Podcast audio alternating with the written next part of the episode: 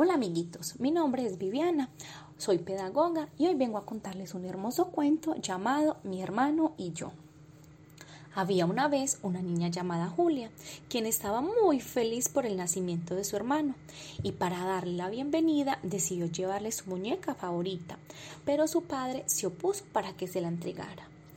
Lo peor vino cuando su hermano creció porque no los dejaba jugar juntos y mucho menos compartir los juguetes. Incluso le prohibieron subir al carro de su hermano, que montaba todos los días por los pasillos, porque según su padre eran juguetes de niños. Su madre, al ver esto, le preguntó ¿por qué no se puede montar? A lo que el padre le respondió porque son peligrosos para ellos. Y además las mujeres deben de ser delicadas, por eso cada quien tiene sus juguetes. Cuando crecimos, a mi hermano lo dejaban salir a jugar con sus amigos mientras Julia se ocupaba de las labores domésticas, ocasionando esto una gran tristeza al no poder hacer lo mismo que su hermano. Julia soñaba con ser cinta negra en taekwondo.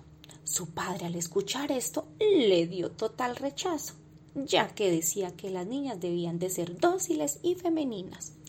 Sin embargo, la madre al escuchar esto mencionó que cuando era niña no podía dar opinión, le prohibían soñar, pensar o hacer algo que realmente le gustara, haciéndola esta muy, muy infeliz. Y por suerte entendió el padre de Julia que los hombres y las mujeres tienen los mismos derechos y no permitió más indiferencias dentro de su propia casa y de esta manera aceptó todos los gustos, respetándolos lo que ella eligiera y así Julia terminó muy feliz. Y colorín colorado, este cuento se ha acabado.